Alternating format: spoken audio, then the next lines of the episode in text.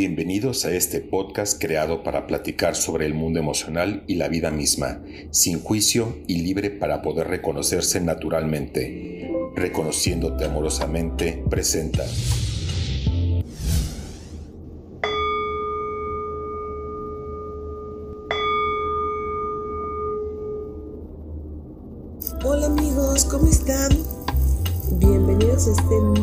De Reconociéndote Amorosamente. Qué gusto, no se imaginan qué gusto me da poder estar haciendo este nuevo capítulo. La verdad es que a veces pasa tiempo entre la grabación de uno y otro episodio, más del que yo quisiera, pero prometo que cuando lo hago, cuando estoy aquí, está puesto mi cariño en mi corazón y pues déjenme compartirles un poquito sobre el tema del que hoy me gustaría platicar. Como lo he mencionado en varios de los capítulos, si no es que en todos, yo soy mamá, tengo un hijo de 10 años y la verdad es que sí creo que la maternidad, sobre todo hablando de, de hijos de carne y hueso, porque sé que también existen diferentes tipos de maternidad, eh, y más ahora en estas en estos tiempos modernos, pero hablando de, concebir o de tener, o sea, no necesariamente tiene que estar en tu cuerpo, pero sí creo que la experiencia de ser responsable de otro ser vivo, en mi caso, ha sido un antes y un después en todo. Entonces, me gustaría mucho platicar sobre esa experiencia y también compartir lo que he podido percibir de otros espejos y de cómo se vive la maternidad. Las cosas que han sido afines para personas que yo he notado y para otras personas las cosas que han sido tan diferentes. Obviamente quitando de lado que es una experiencia única para cada ser vivo. Y bueno, hablo ahora mismo de la maternidad, pero tal vez haya por ahí algún papá que pueda identificarse también con este rol de la responsabilidad y de estar a cargo de otro ser vivo. No sé, lo vivo más en femenino por mi, por mi propio sentir, pero pues no sé, no está limitado únicamente a las mujeres. En fin, pues comencemos chicos, chicas. Déjenme compartirles que hoy mi hijo tiene 10 años y este es un momento de vida extraordinario para mí. Honestamente y desde el fondo de mi alma, me siento afortunada y me siento muy bendecida. Y mm, lo he platicado con muchas personas. Ahora mismo no sé si podría imaginar mi vida sin mi hijo. O sea, si pudiera tener la capacidad de regresar al tiempo y de tomar la decisión de de no desear ser mamá en algún momento de mi vida? No sé.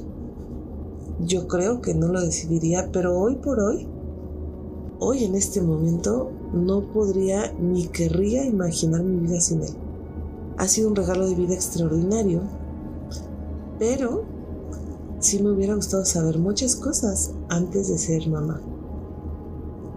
Y creo que incluso aunque las hubiera sabido, aunque las pudiera medio dimensionar, nunca se van a parecer como los consejos o la información a lo que se vive en la vida real, pero me hubiera gustado que alguien me lo platicara y creo que eso es algo que podemos avanzar en este punto. Em, creo que viví una etapa previo a ser mamá muy libre eh, tenía desde niña, soy scout, desde los 7 años entré al movimiento del escultismo. Y eso em, hizo que mi vida tuviera como un giro siempre movido hacia la naturaleza, siempre em, pues con esta posibilidad de despertar en una montaña o en algún lugar, en un recorrido del, de mi país, súper bonito, pero pero con mucha libertad. Y además crecí con una mamá que, que fue muy compasiva conmigo en ese sentido. Que a pesar de que mi mamá es una mujer que, que ha querido cuidarnos a todos a su manera muy protectora y que tiene miedo, como ya lo platicaremos, como la mayoría de seres humanos y, y de mamás. Conmigo siento que atravesó ese miedo dando un voto de confianza. Digo, no quiere decir que con mis hermanos no, pero, pero conmigo al menos puedo hablar desde mi experiencia. Fue extraordinariamente, además de compasiva, no era limitadora, pues me dejaba ser en todas las formas posibles. Nunca me exigió calificaciones, más bien yo estudiaba porque era algo que a mí me nacía, pero por parte de mi familia no había como esa presión. De, tener buenas calificaciones, buenas notas o, de dar tal o cual resultado. Más bien eso, era, eso nacía de mí. Cada cosa que yo, en la que yo entraba siempre tenía como el apoyo de mi familia. Y así fue con el escultismo. Cuando una vecina, que por cierto hoy es mi prima, eh, me invita a este movimiento, pues yo creo que nunca nos imaginamos el par de aguas que iba a ser yo creo que ese también va a ser un buen episodio, hablar sobre mi experiencia en el escultismo. Pero bueno, cuando me invita, pues nunca me imaginé que iba a ser un punto de partida hacia tener una perspectiva libre o, como les decía, muy conectada a la naturaleza. Y como mi mamá tenía esta disposición de confiar en mí, de prevenirme, pero a la vez confiar, Siempre me decía, yo confío en ti, a veces en quien no confío la gente, así que ten cuidado, cuídate tú por las otras personas que no pueden cuidarte. Y entonces me daba permisos para salir con mucha facilidad, o a veces ni los pedía, o sea, solo los tomaba. Campamentos, a veces cuando terminaban mis juntas de los sábados, sobre todo ya en el clan, que es esta última etapa del escultismo, ya cuando estamos entre los 17 y 21, iba a mis juntas que terminaban en teoría a las seis y media sábado y de pronto le marcaba tarde y le avisaba que pues que estaba en otro lugar, ¿no? Por ejemplo en Tepoztlán, que nos habíamos o que habíamos decidido tomar camino para ese lugar, porque había un, un campamento, porque había tal cosa. Mi mamá me decía, lo primero que me decía es, ¿llevaste suéter? Parece cliché, pero es real. Sí me lo preguntaba. Y yo, sí. me decía, ¿cuándo regresas? Y yo, no sé. Mañana, tal vez pasado. Ok, bueno, pues cuídate mucho. Entonces, tengo que aclarar que eso fue muy liberador para mí. Así fue como mi vida, desde ese lugar. Claro, yo correspondía a esa confianza, ¿no? O sea, eh, había un quid pro quo que permitía que que esa confianza tuviera un eco.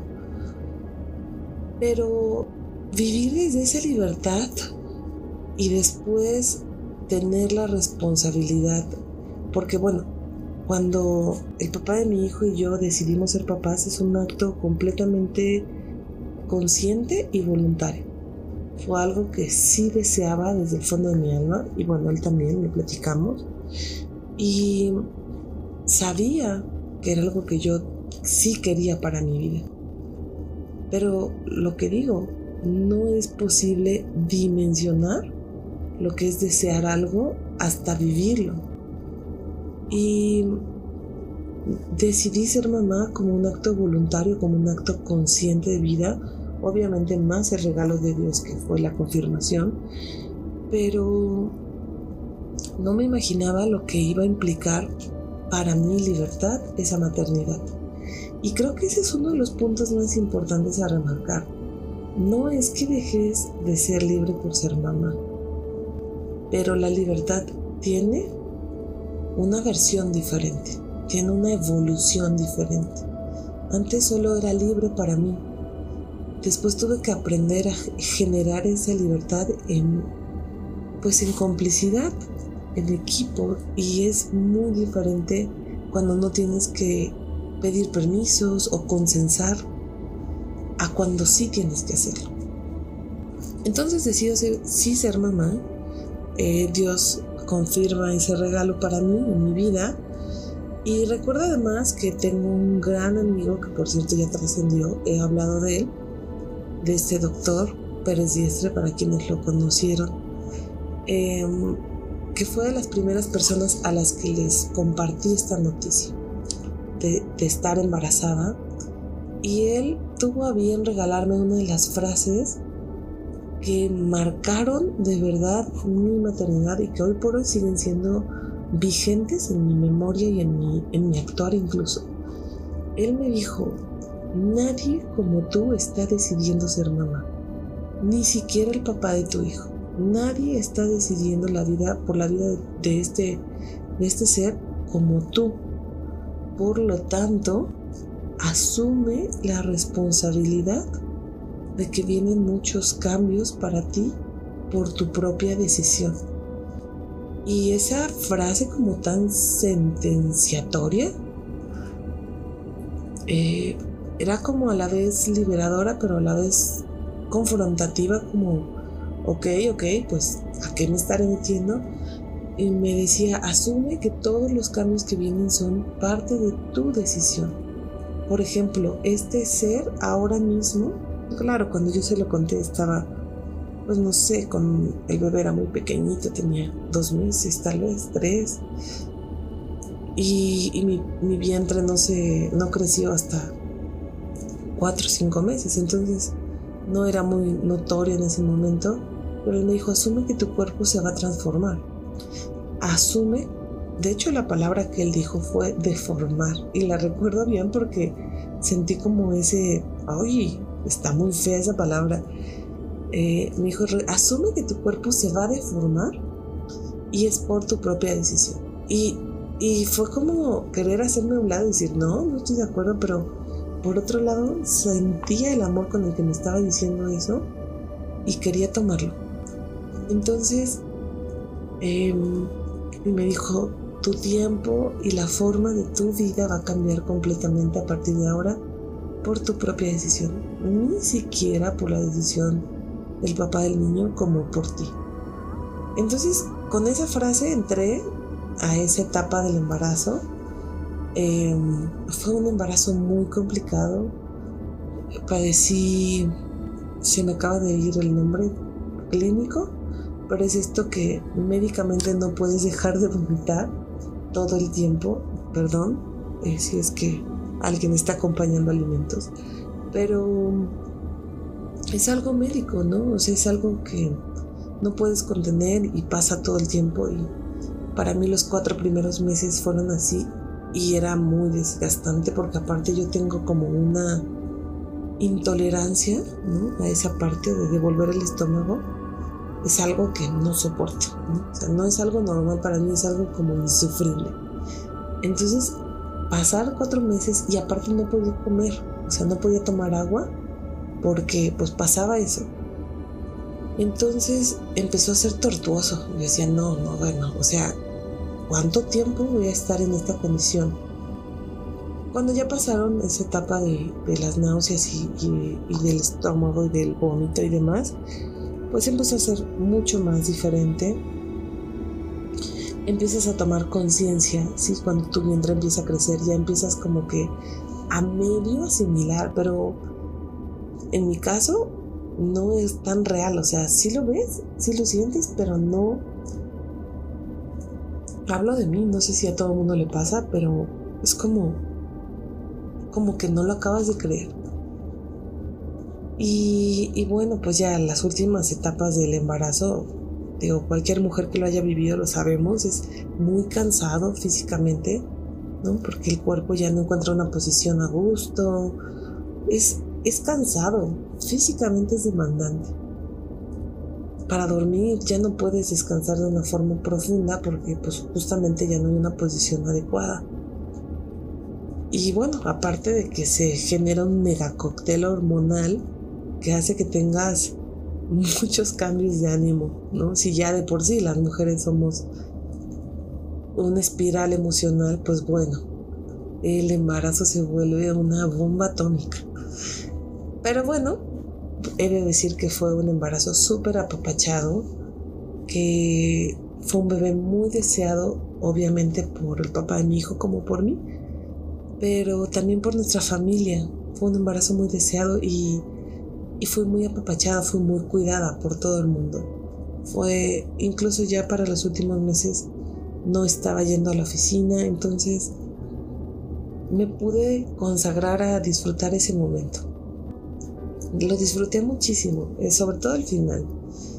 Y cuando ya estaba como en esa fase de, de sentirme muy especial y sentirme muy apapachada por el mundo porque te dan el lugar y la gente está como pendiente de ti, como qué necesitas. Eso se siente muy bonito, como recibir toda esa atención. Eh, pues finalmente nace mi hijo y hay una nostalgia cuando, cuando tienes la panza y ya no la tienes y era algo tan tuyo y de pronto ya todo el mundo lo puede ver, ya todo el mundo lo puede cargar cuando ya ni siquiera te preguntan tanto, es como, ¿tú cómo estás? Ah, sí, sí, mira el bebé. Dos segundos después toda la atención se vuelca al bebé. O vuelca al bebé. Vuelca. Em, pero hay algo dentro de ti que se siente igual de feliz. Al menos así fue para mí, ¿no? Estoy narrando mi experiencia. Sí se siente la nostalgia de ya no ser el centro de atención, pero también se siente bonito compartirlo con este nuevo ser.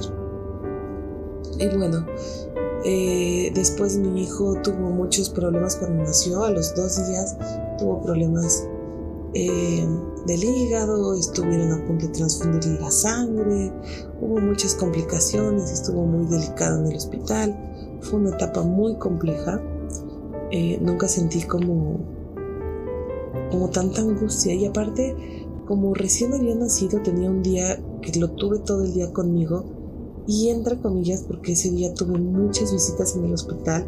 Entonces todo el mundo lo cargaba ni siquiera estaba yo con él tanto tiempo y además de que estaba fue cesárea entonces pues estaba un poco indispuesta. Y al siguiente día fue cuando tuvo estos problemas y se lo tuvieron que llevar a una incubadora y pues ya de ahí no lo recibí hasta muchos días después porque se quedó internado y solo podía verlo dos horas al día, una hora en la mañana y una en la tarde.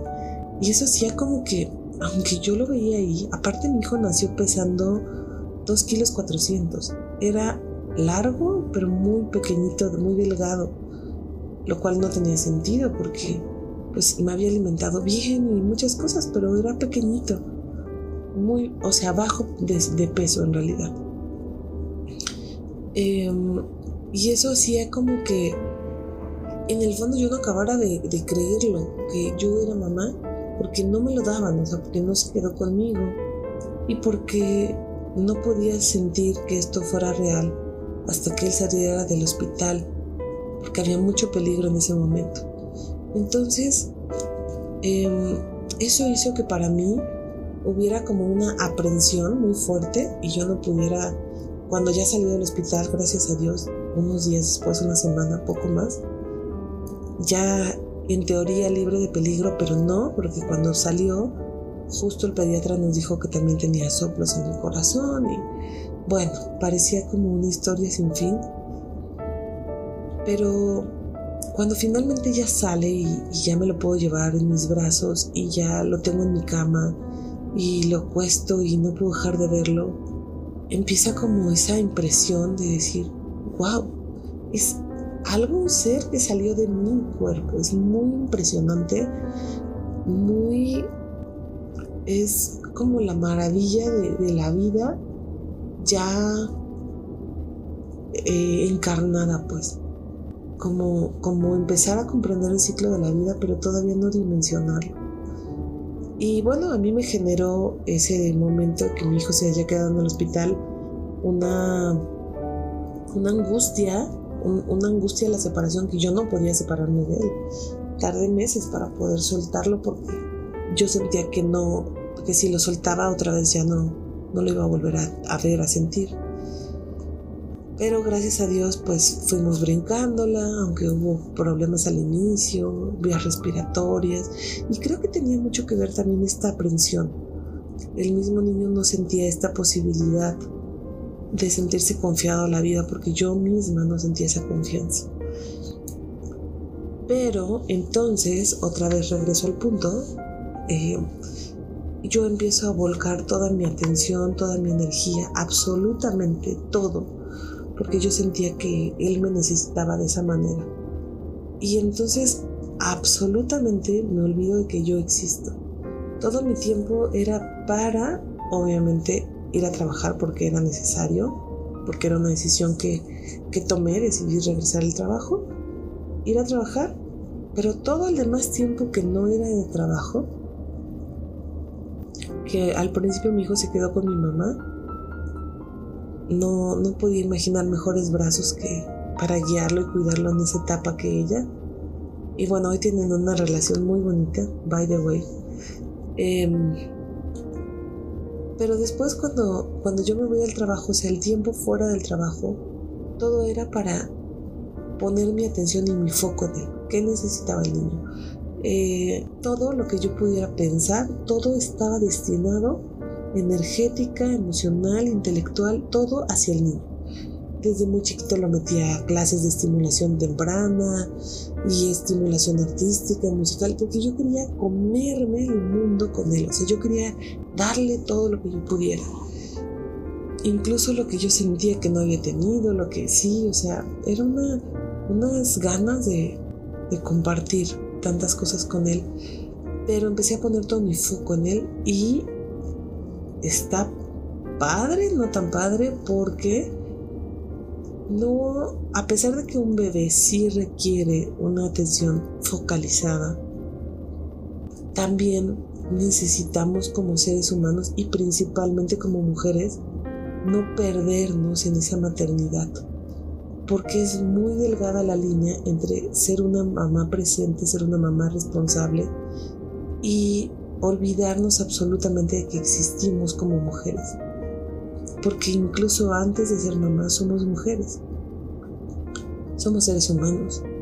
Y creo que ese es uno de los temas que más recurrentemente noto cuando llega una mamá de un niño joven o de un chiquito y está absorta entre tanta responsabilidad, está consumida, está deseando sentirse feliz por lo que está haciendo, pero, pero tan cansada que ni siquiera lo puede disfrutar. Y creo que ese punto es muy importante para mí compartir ahora. Yo me volqué tanto en ser esa mamá presente, en estar ahí, en llevar a todas las clases posibles, en dejar mi mundo para convertirlo a él en mi mundo, que hubo un momento en el que yo estaba absolutamente ausente de mi vida. Y ese es un precio muy caro. A pesar de que mi hijo merecía todo, no, no yo no me merecía perderme a mí misma. Entonces, eh, durante los por lo menos tres primeros años fue así. Hasta que justo más o menos a esa edad es cuando yo, más o menos en ese inter, es cuando yo entro a lo que he mencionado también otras veces, al programa para una nueva vida con mi maestro Prem Dayal. Y el primer taller al que yo llego es liberación de condicionamientos paternos. Todo que ver con mi vida, bueno, tema de otro podcast, pero em, me acuerdo que éramos un grupo de unas 40, 50 personas, no recuerdo el número, pero era numeroso. Y pues todos éramos adultos y todos durante ese taller manifestábamos las heridas que veníamos cargando de nuestro papá. Entonces, cuando yo veo un grupo tan variado de edades, de condiciones socioeconómicas, de contextos, de, de todo, ¿no? A un grupo tan variado, pero todos tan afectados, entré en pánico. Y me acuerdo que en el segundo día del taller, que dura tres, me acerqué a mi maestro y esto es primordial, ¿eh? esto es parte clave del, del mensaje más importante que me gustaría compartir en este episodio. Me acerqué a mi maestro aterrada y con toda la disposición de aprender de un ser que me, me, me inspiraba mucha plenitud de, vida. Y, y le dije, maestro, tengo mucho miedo. Mira lo que los adultos hacen con nosotros los niños. Y ahora que soy adulta y tengo un hijo, ¿cómo voy a hacer para no darle en la torre a mi hijo? qué miedo. Mira cómo en todos los casos, no importa si fue un papá presente, si fue un papá ausente, si fue un papá controlador, si fue un papá permisivo, si fue cariñoso, si fue un tirano, si fue... Todos estamos muy dañados. ¿Cómo le voy a hacer para no darle en la torre a mi hijo? ¿Puedes apoyarme?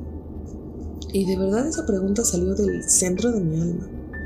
Y además, lo he dicho también en otras ocasiones, Dayal es una de las personas más auténticas y naturales y reales que yo conozco. Y eso me transmite tanto bienestar, tanta paz.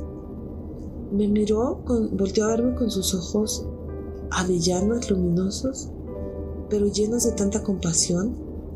Se volteó a verme y, y me dijo con un tono auténtico, centrado absolutamente en mí, ¿te interesa ser una buena mamá? Y de verdad la respuesta fue como desde el fondo de mis entrañas, de mi alma y de todo. Dije, más que cualquier otra cosa, me interesa ser una buena mamá, te lo prometo. Y me dijo, bueno, te voy a decir la única, y repitió, única manera que yo veo para que tú puedas ser una buena mamá. Y bueno, no tenía celular porque entras a los talleres dejando todo eso de lado si no, yo creo que hubiera sacado mi, grabadora para que no perdiera un detalle de eso. Pero mis, mis oídos se quedaron alertas, esperando una respuesta pragmática como no lo castigues jamás, no lo lleves a una escuela, no sé, esperaba una respuesta así. Y, y, me dijo, la única, única manera que yo veo posible para que tú puedas ser una buena mamá es que seas una mujer feliz. ¡Fum! Fue, no sé, como si hubiera aventado una bomba para mí. Porque regresó todo a mí otra vez. Regresó la responsabilidad de hacerme cargo de mí. Y entonces me le quedé viendo con ojos, no sé, desorbitados, como, como desconcertados. Y, y me dijo, repitió esa frase, la única manera en que yo veo que pueda ser una buena mamá es siendo una mujer feliz. Segundo, tienes que entender que no hay forma de que no le des en la torre a tu hijo.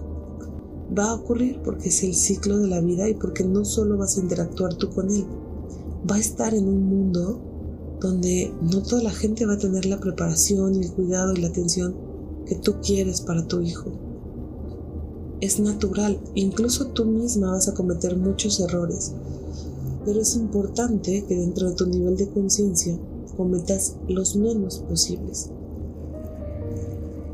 Y tercero, así como tú atravesaste dolor, y tuviste muchas cosas que resolver y hoy te estás haciendo cargo de ti y estás aprendiendo el proceso y el camino de sanar, así también tu hijo tendrá las herramientas en su momento de atravesar y sanar cualquier herida que también él tenga.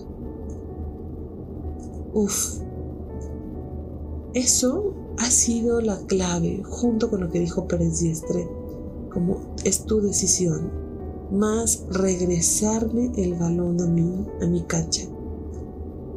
Y entendí que no podía perderme la maternidad. Por supuesto, hay una delgada línea entre hacerme cargo y otra cosa es justificar que, que tengo que ser feliz para no, no ser congruente con este compromiso que decidí adquirir. Pero eso fue lo más sanador y lo más liberador que alguien me ha dicho sobre la maternidad y justamente es un hombre, no una mujer. Me regresó la paz y por otro lado me regresó el compromiso, porque entiendo que como dice Albert Einstein, el ejemplo no es la mejor forma para enseñar, sino la única. Así que he decidido que todo lo que quiero compartirle a mi hijo no se lo voy a decir en palabras, sino en acciones a través de mi propia vida y que Él tome lo que le sirva. cualquier cosa que le funcione. Lo que no tendrá que ser a su propio estilo. Y está bien, porque no es de mi pertenencia, aunque el canal por el que llegó a este mundo fue a través de mi cuerpo, que fue una decisión que tomé consciente. No me pertenece. Y eso lo recuerdo constantemente. Y así también se lo recuerdo a él. Habrá un momento en que tú tomes decisiones. Ahora eres pequeño y muchas de las decisiones las voy a tomar que tomar, las voy a tener que tomar yo por ti. Pero va a haber un momento en que tú vas a tener que tomar el timón de tu barco. Y trato de entrenarlo para ciertas cosas. Ve viendo qué te parece, cómo te sientes con esto, qué, qué, qué te transmite, porque a veces queremos esperar hasta que sean tan adultos para que tomen decisiones y no, no, no podemos dejarles ese, ese timón hasta que sean tan grandes. Claro, hay que medir, ¿no? No es porque sean muy maduros o inteligentes y les vamos a dejar las llaves del carro y bueno, hazte cargo, pues no, ¿no? Tampoco puede ser.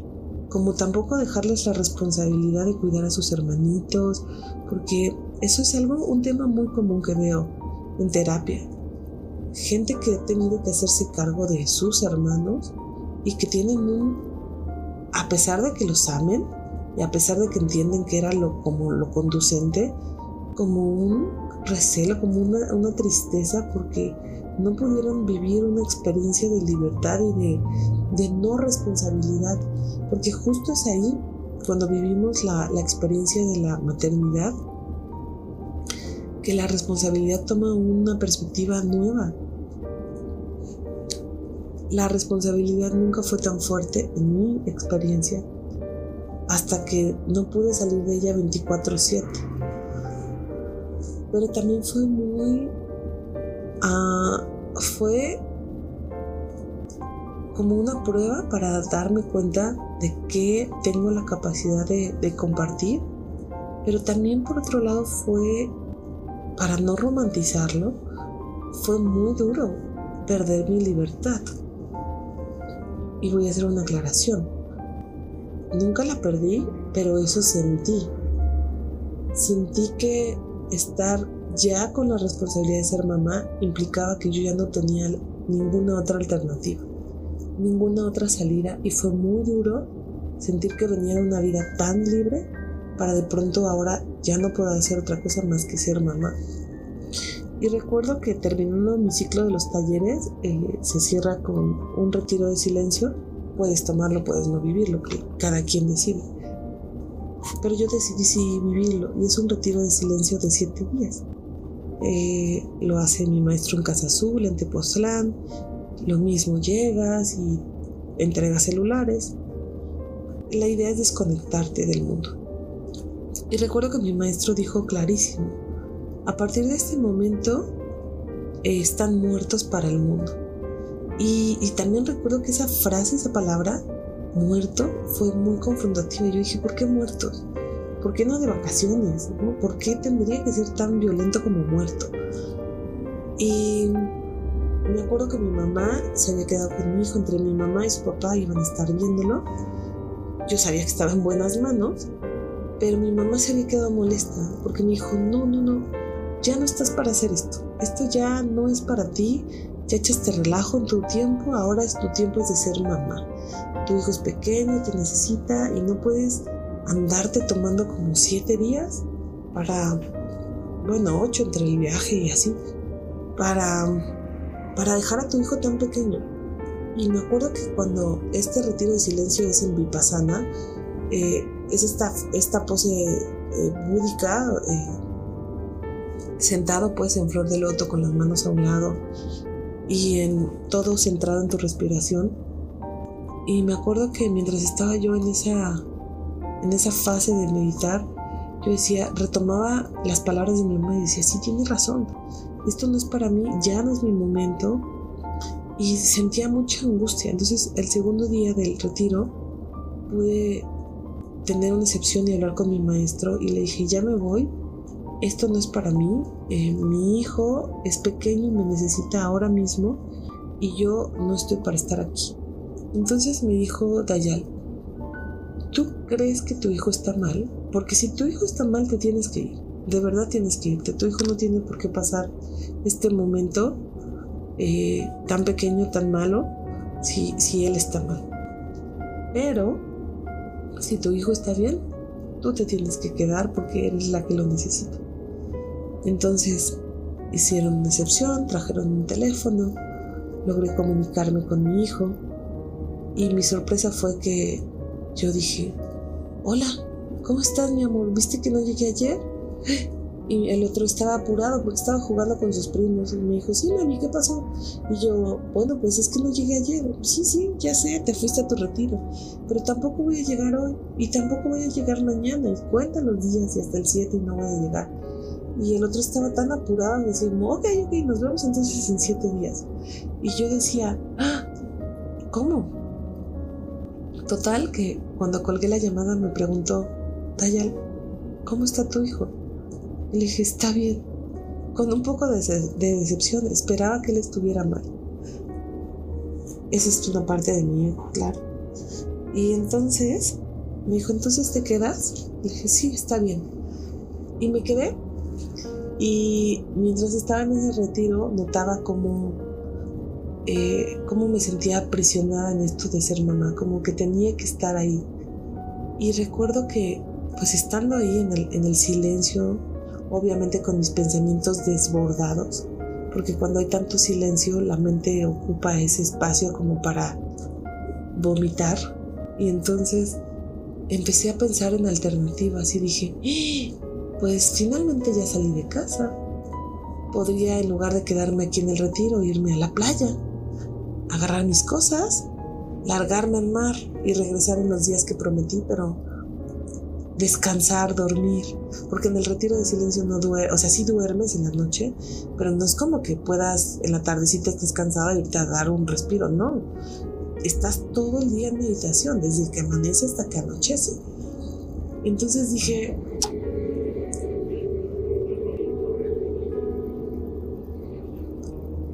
podría ir a la playa, tomar mis cosas y largarme al mar.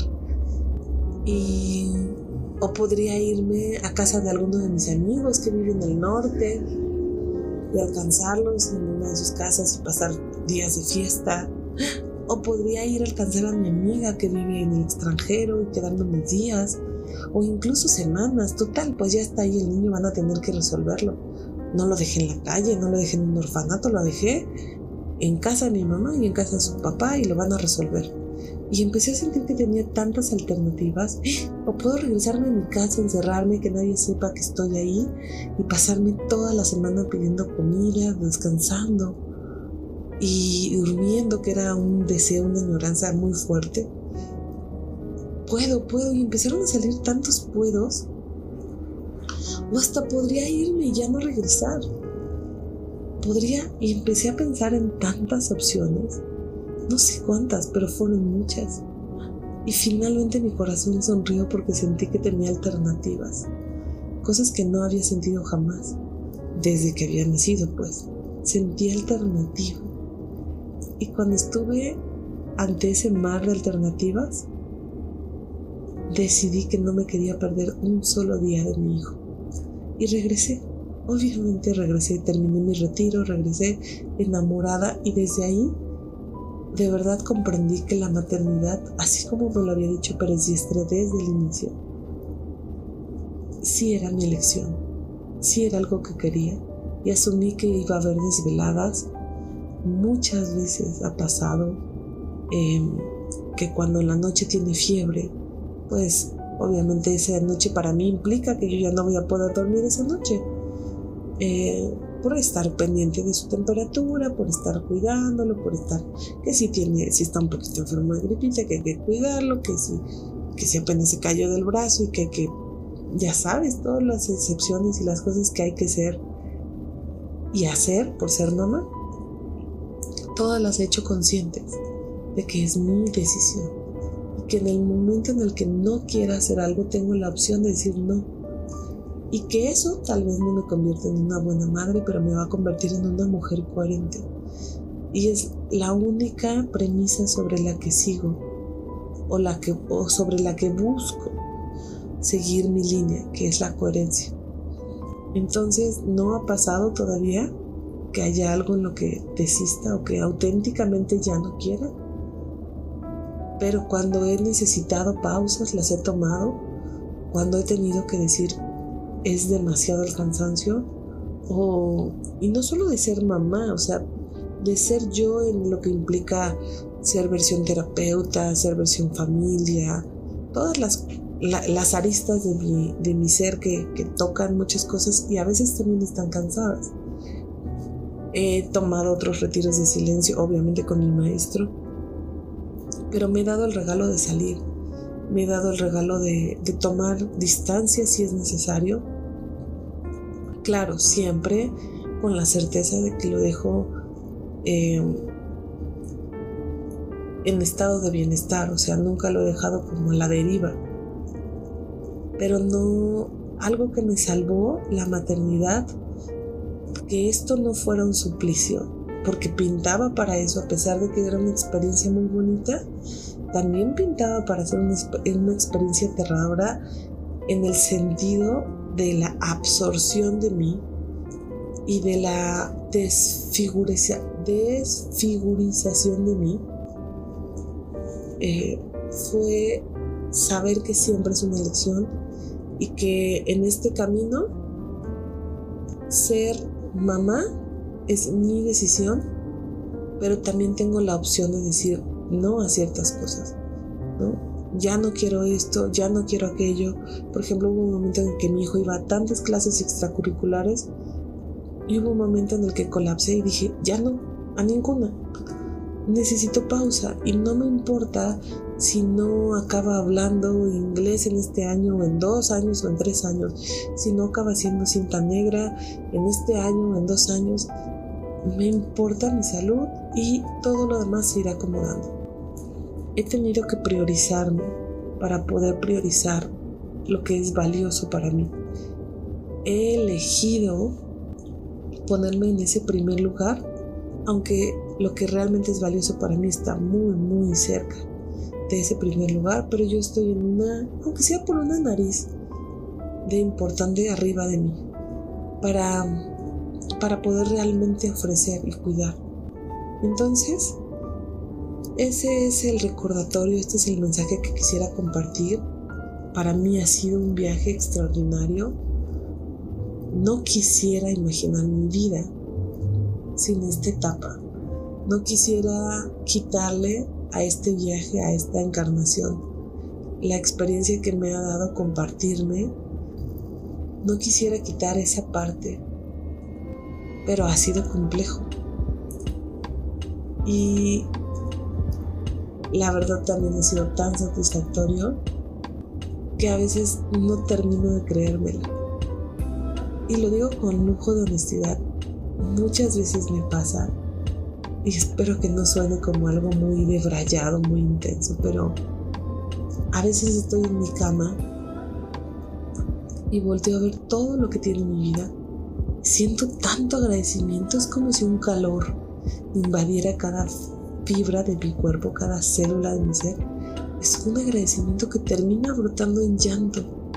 Estoy muy agradecida por la vida que tengo y pase lo que pase, el regalo ha valido totalmente la pena y mi crecimiento, mi trascendencia, jamás hubiera sido tan motivada o tan retada como por la existencia de este ser que me ha permitido acompañar Dios y que me lo permitirá el tiempo que Él decida para ambos lados. Pero mientras ha valido la pena cada segundo. Entonces, para cerrar, Solo es posible ser una buena mamá, un buen papá, en palabras de mi maestro, pero parafraseado ya también por mí, siendo una persona feliz. Y para ser feliz hay que ser responsable del propio bienestar y recordar que todo es posible desde la propia elección. Que por más compleja que parezca el discernimiento o, o Sí, sí, el discernimiento, siempre hay elección. Siempre hay elección y podemos elegir con qué nos quedamos. Les deseo un día extraordinario. Gracias por acompañarme. Gracias por compartir este momento conmigo. Y muchas bendiciones. Por favor recuerden que estoy en todas las redes sociales como Nadine Psicóloga, Facebook, Instagram, YouTube, TikTok, obviamente aquí en Spotify. Y también recuerden que sin importar la pregunta, la respuesta siempre es el amor. Un abrazo.